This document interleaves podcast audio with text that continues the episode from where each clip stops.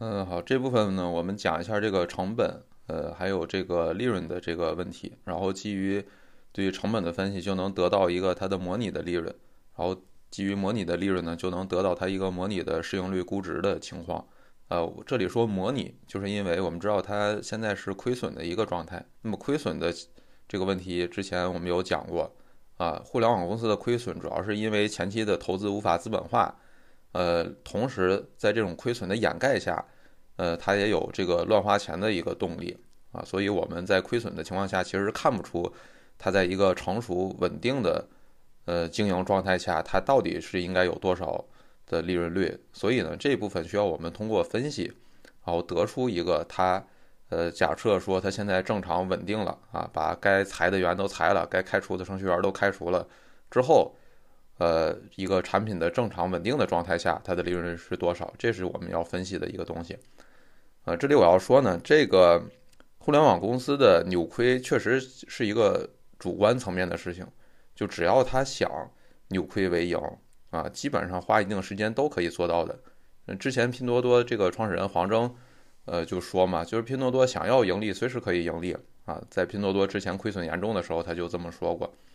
啊，因为他知道现在投的这些钱呢，啊，一部分是乱投资、乱花钱，另外一部分呢，就是为了加速它增增长，然后花的这个广告费啊，花的这个营销的这个成本，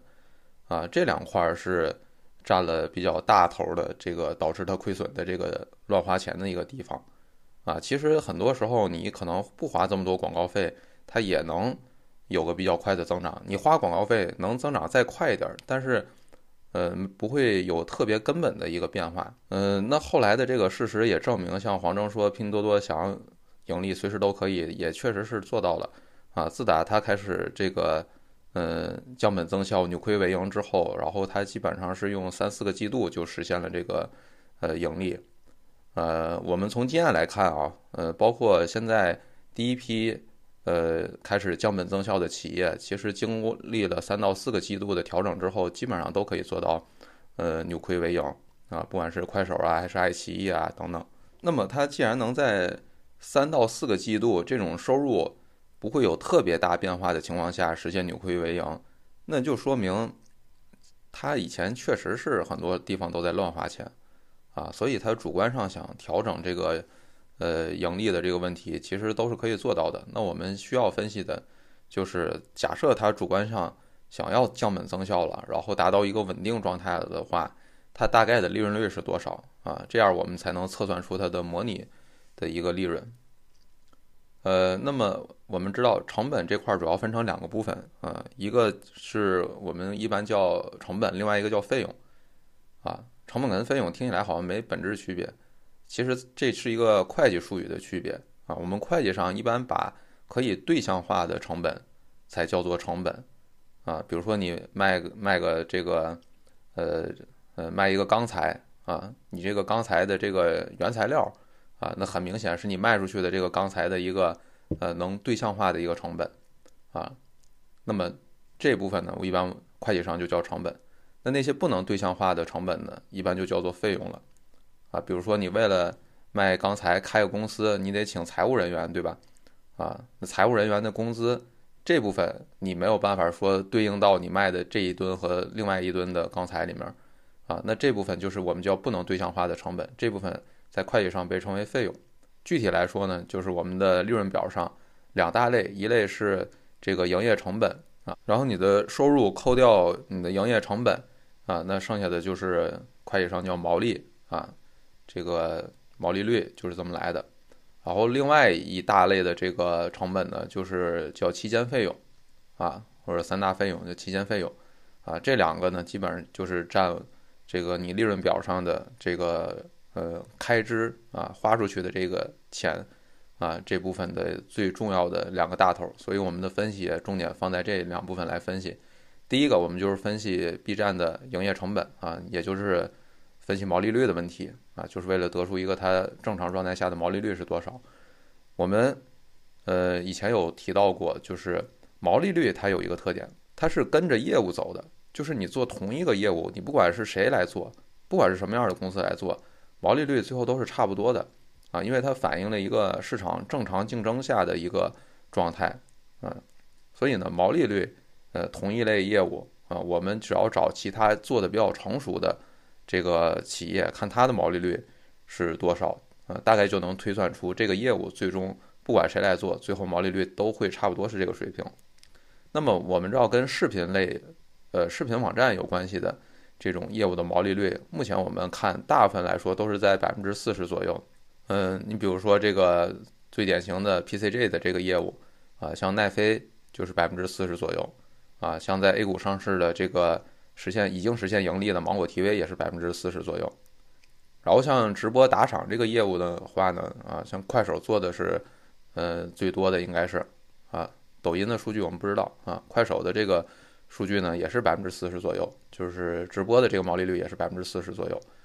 然后，互联网广告做的规模比较大的腾讯，啊，它整体的毛利率也是在百分之四十到五十左右，啊，所以我们目前来看，B 站涉及的这几个大类的业务，广告、PCG、直播，啊，它的这个成熟状态的，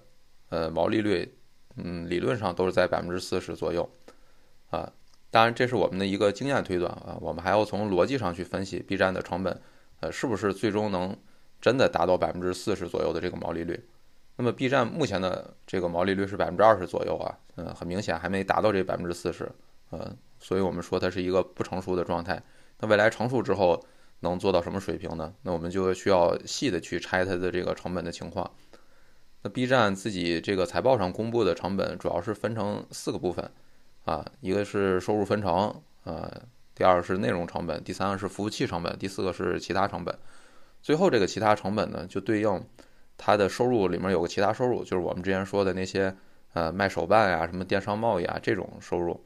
呃这部分业务就是赔钱的。我们从它的成本再对应它的收入，能发现这完全是赔钱的，啊，毛利就是赔的啊，先别说净利了，就毛利就是赔的。所以这部分呢，大概率以后都会砍掉啊，应该就不会考虑这部分业务了。所以我们在分析的时候也不考虑这部分呃未来的业务了。然后呢，呃，我们接下来剩下三个成本一个一个看。首先，内容成本啊，这部分就是专门针对那个 PCG 内容的，就是去采购版权啊，买电影电视剧啊这些成本。那这部分呢，我们可以单纯的就对应到它的呃增值业务的那个会员收入那一部分。那这部分我们知道，这个呃成熟状态的毛利率就是百分之四十左右啊，这个基本上都是被。嗯，各个这个这个同类业务的公司验证过的啊，那这部分可以是比较单独的，呃，判断它就是一个百分之四十左右的毛利率。呃，然后未来能不能达到这个水平，基本上就取决于行业整体的这个会员费的单价能不能提上来啊。当然提的也不用太多，之前我们讲过，像爱奇艺大概现在从十二元提到十五元就差不多了。B 站的这个部分会员的单价，之前应该说是几个视频网站当中最低的。啊，那在这样整体大提价的背景下呢，呃，我们说 B 站它自己提价的空间也是有的啊，所以这部分做到一个正常的百分之四十毛利率应该问题不大。另外一个占大头的成本就是收入分成成本，收入分成成本主要是呃对应的第一个直播打赏啊，这个也要给主主播要分成啊，嗯，第二个呢就是广告啊，某些广告是要给这个。呃，广告的这个这个呃 UP 主也要分成的啊，比如花火平台的这个应该也是要，嗯，但实际上这部分数据其实它公布的非常不细啊，其实我们其实并不知道花火平台现在这种呃能占它广告收入比例到底有多少，就是我们现在无法确定它广告业务的那个收入分成的具体比例是多少啊。另还有一个收入分成是游戏业务的收入分成。啊，就我们知道，B 站的游戏业务不是帮别人运营啊，代理运营的这个业务嘛？啊，那通过卖虚拟道具获得收入，那你这部分呃卖虚拟道具获得的收入，你还要跟那些内容的发行方、制作方去分，所以，呃，这部分的收入呃分成大概也是百分之四五十的这个水平，啊，就整个收入分成啊，对应到的直播业务、游戏业务和广告业务，我们也给它一个。呃，差不多百分之四十到五十左右的这么一个比例，就未来不管他收入多少，我们都按照这个有百分之四十到五十的收入分成比例去测算这个成本啊。当然，这个数据跟行业惯例也是差不多的。我们知道，不管你是直播打赏还是贴片广告，目前呃行业惯例差不多就是分个百分之四十到五十啊。呃，最后一个服务器成本，呃，这个呢应该说是所有业务共享的，你很难拆，你可能没法把它对应到，呃，具体是广告业务还是 PCG 业务啊，这个是所有业务都共享的。那这部分占总收入的比例，目前来看是不到百分之十，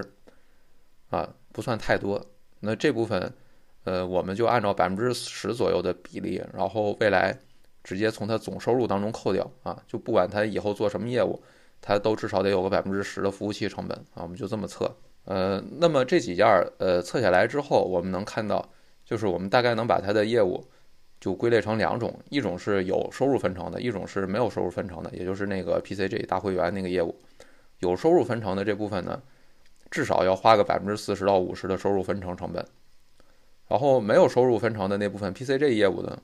呃，它的这个，嗯，只要单价能提上来，根据行业惯例，百分之四十左右的毛利率是能做到的。那我们刚才说的有收入分成这部分，啊，先分个百分之四十到五十的这个呃收入出去，然后另外一个呢，要扣掉它百分之十左右的服务器成本。啊，当然这个服务器是所有业务共享的，嗯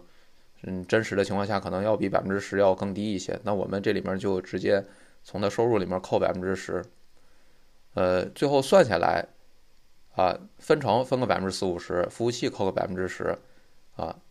那基本上它总的这个收入的毛利率大概也就是在百分之四十左右，啊，做到百分之五十，我们估计可能没这么厉害，那我们就呃暂且按个百分之四十到百分之四十五左右来算吧，啊，这就是它在成熟状态下，它理论上应该能达到的一个呃毛利率水平。呃，接下来我们再分析它的期间费用。呃，刚才我们分析成本里面，大家能注意到是不包括这个工资这个呃成本的。呃，这个像互联网这种业务形态，它的这个工资大部分都会放在期间费用里面啊。呃，那这部分我们再分析它的这个人员工资的成本问题。呃，那么期间费用它首先有一个大的规律啊，就是我们从经验来看。啊，不管它是制造业还是什么，呃，各种行业，呃，大部分企业的期间费用率都在百分之二十到三十左右，啊，这是通过经验得出来的这么一个数据。那么，少数企业它会有比较高的营销费用，那这种企业它的期间费用率会可能会更高，啊，比如那些呃做化妆品的，啊，做快销的，他们这个要持续的投入广告。啊，还有比如说这个卖中药的，啊，中成药的这种，呃，这个这个贿赂费用比较多啊，所以我们能看到像中成药的企业一般都是毛利率百分之九十，然后销售费用率百分之八十，啊，一般都是这样的。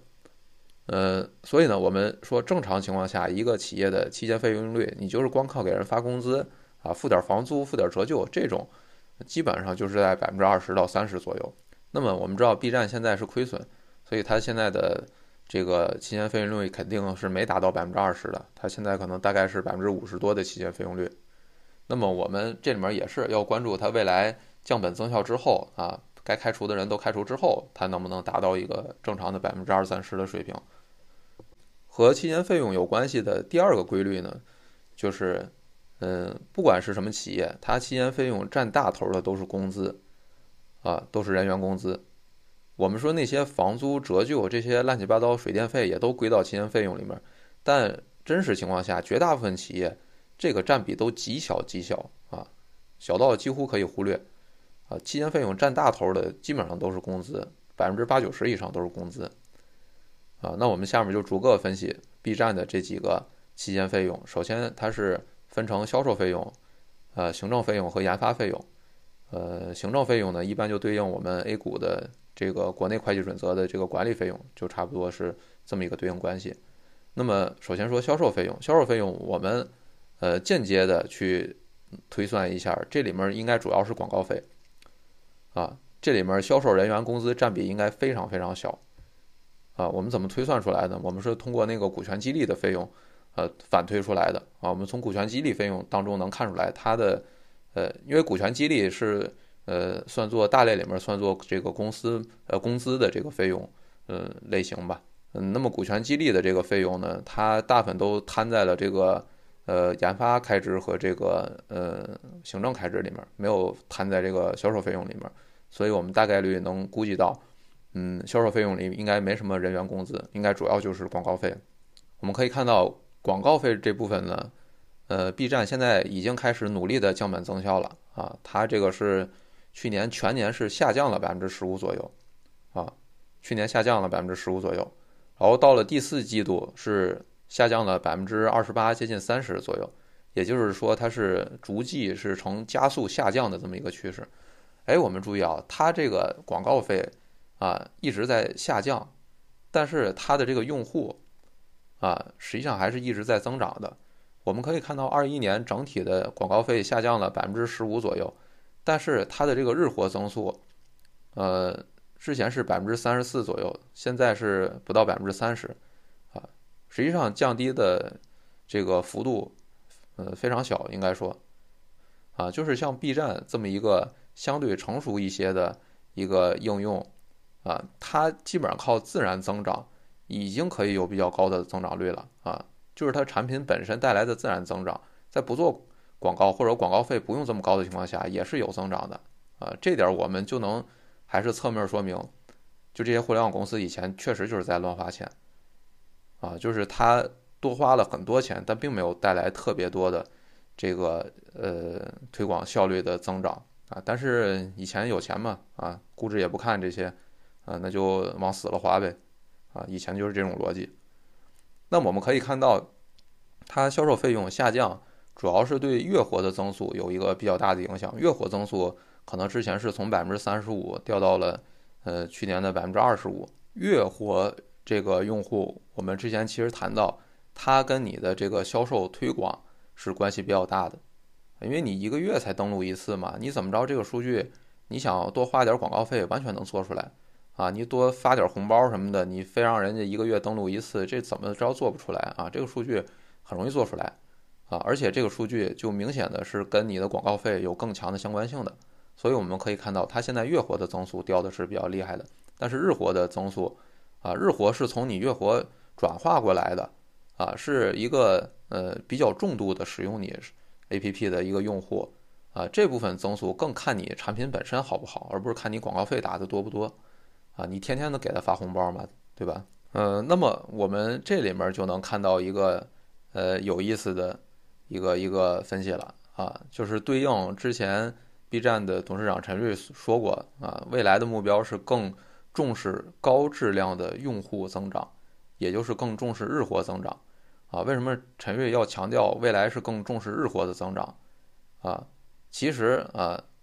表面上给你的理由是我们要高质量的增长啊，日活确实是高质量的啊，但实际上的原因就是因为月活的增长要靠广告费。但现在降本增效，广告费不能花太多了，所以以后的月活的增长，大家就别指望再增长特别快了，啊，这部分就是得砍掉这个这个广告预算了，啊，所以月活的数以后肯定得掉下来啊，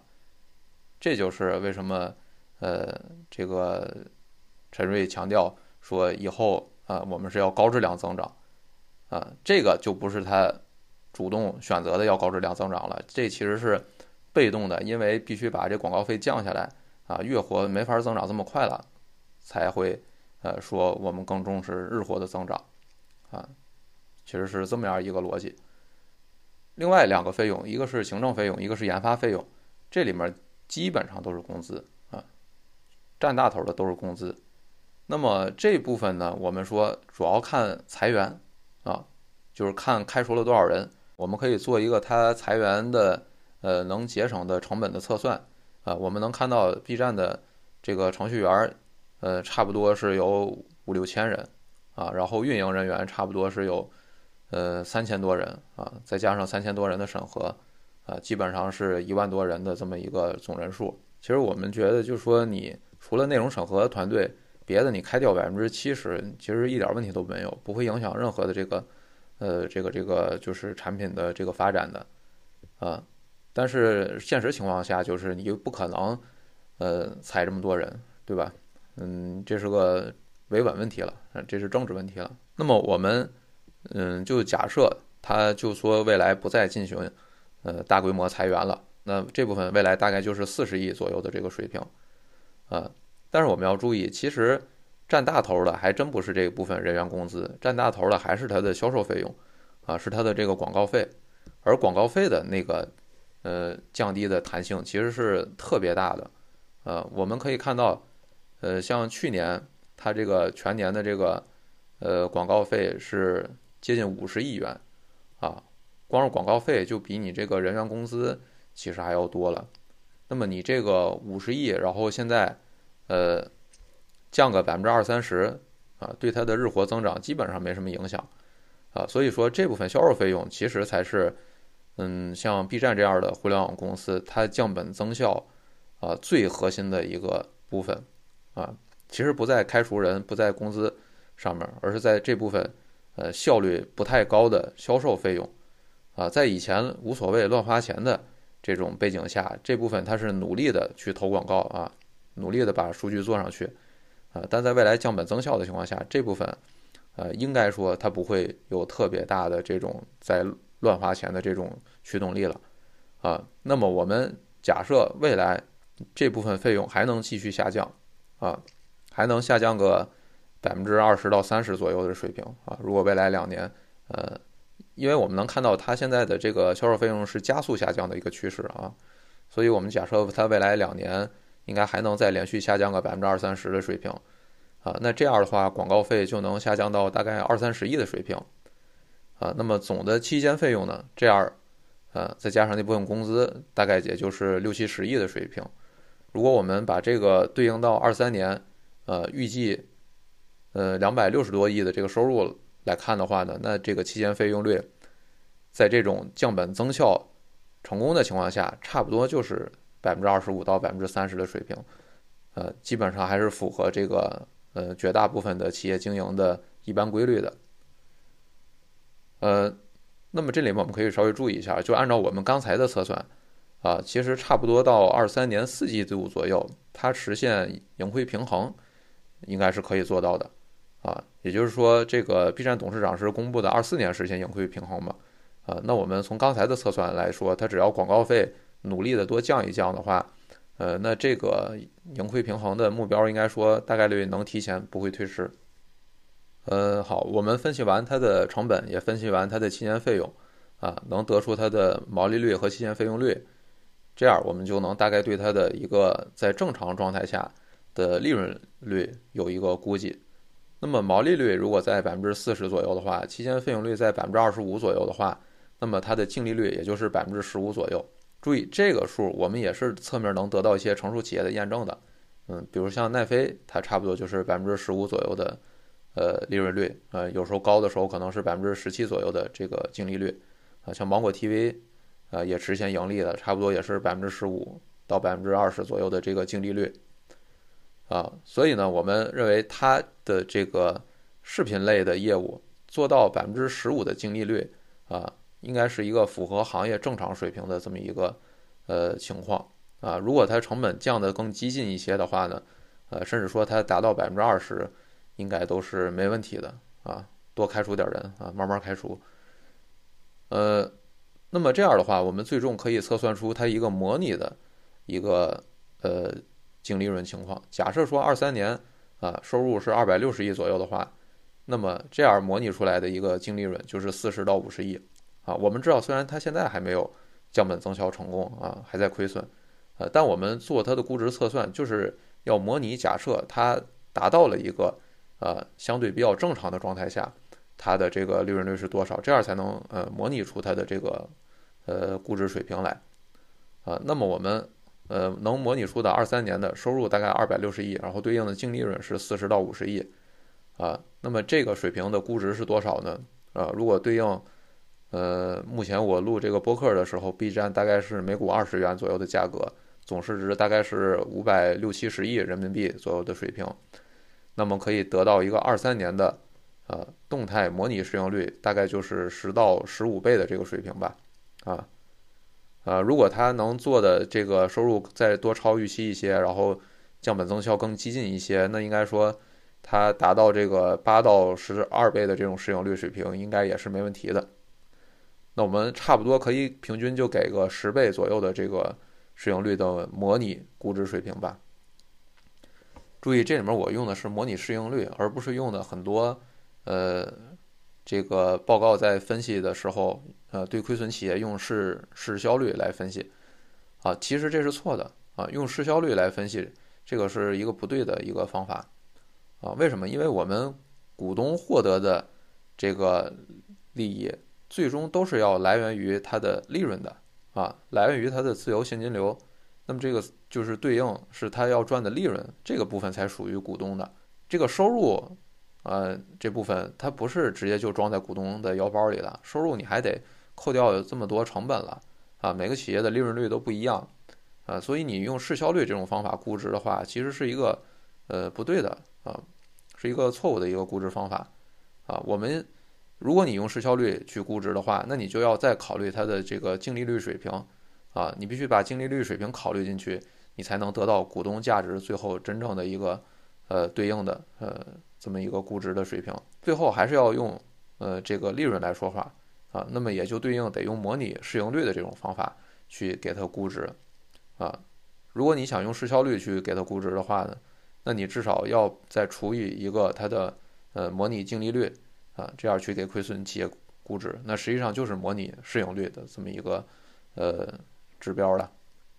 啊。那么我们可以算出来，它这个模拟市盈率大概就是在十倍左右的水平啊，二三年。那么这个水平是高是低呢？首先我们呃可以分析，像纳斯达克啊，美国的这个呃 B 站所在的纳斯达克这个板块，它的整个指数的市盈率估值。是一般在二十倍到五十倍之间波动的，它低的时候也就是二十倍，但现在 B 站是十倍左右，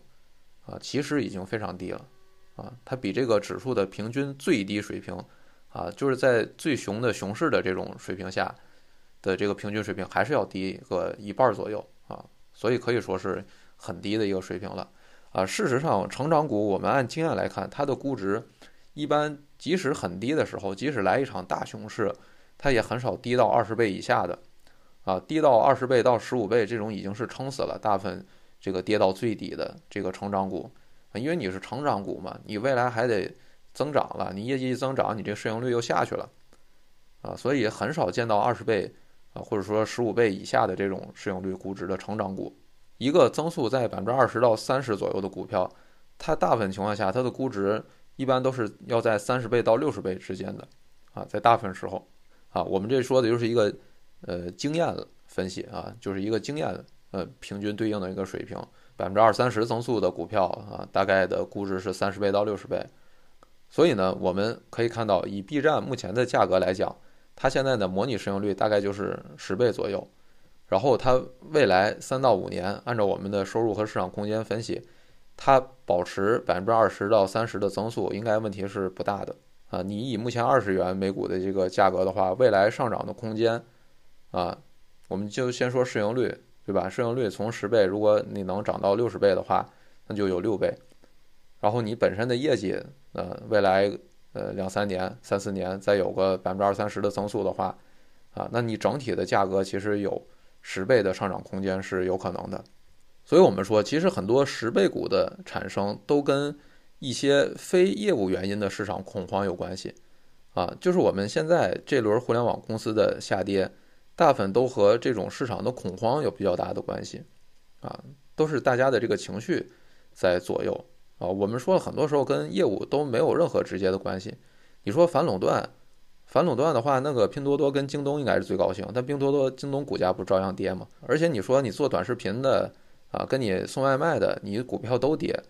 呃，你说有哪个这个呃因素能导致这两个毫不沾边的业务，呃，同时未来都这个出现巨大变化的呢？啊，所以我们呃第一个就是很明显，这个互联网下跌啊，这两年的互联网下跌，呃，基本上都是非业务原因导致的这种下跌啊，都是一种市场恐慌出现的下跌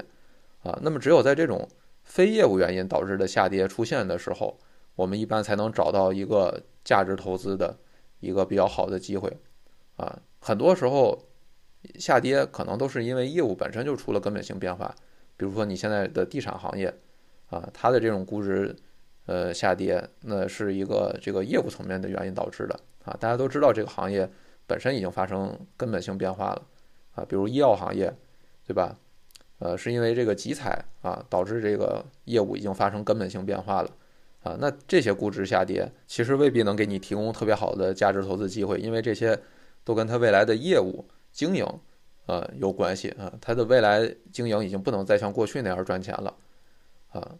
所以呢，我们只有在这种非业务的恐慌，呃，这种情绪导致的下跌的时候，一般才能找到一个五倍股甚至十倍股的这种投资机会，啊，就是因为这种原因，是我们靠分析能够得出结论的，啊，我们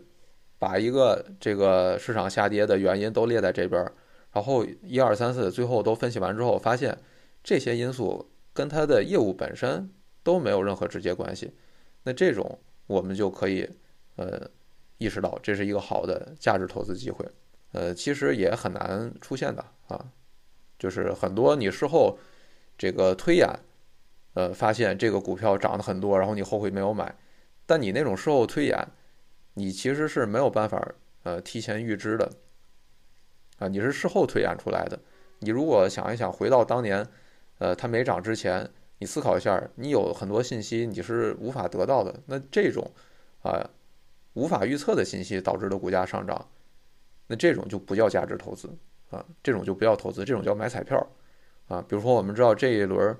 呃，互联网公司反弹上涨涨得最多的应该是爱奇艺啊。那很重要的原因，就是因为年初的时候，呃，这个狂飙的这个上映。啊，也又中了个彩票，啊，又有个爆款，啊，那你说这个东西它没上映的时候，你咋分析能分析出来，对吗？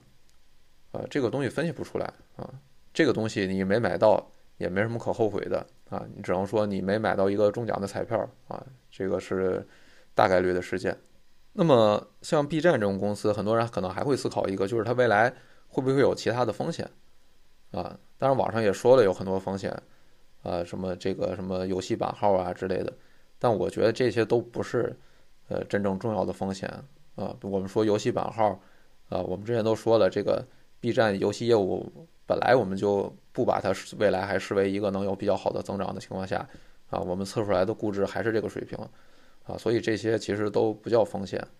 啊，它自研游戏没研究出来，那我们就把它当成研究不出来的情况下去给它估值，啊，但凡有一点风险的。东西或者有不确定性的东西，你就当它不存在，啊，这不就是安全边际嘛，对吧？啊，这个就是价值投资的一个保守的原则。呃，那么我们说这个呃，外面分析的大部分风风险，呃，在我看来都不是很核心的、很实质的风险。你最后要定量的去测那些风险真发生的话，对 B 站的呃收入和利润有多少数量的影响？啊，我们最后测下来发现，大部分。呃，市面上流传的 B 站的风险，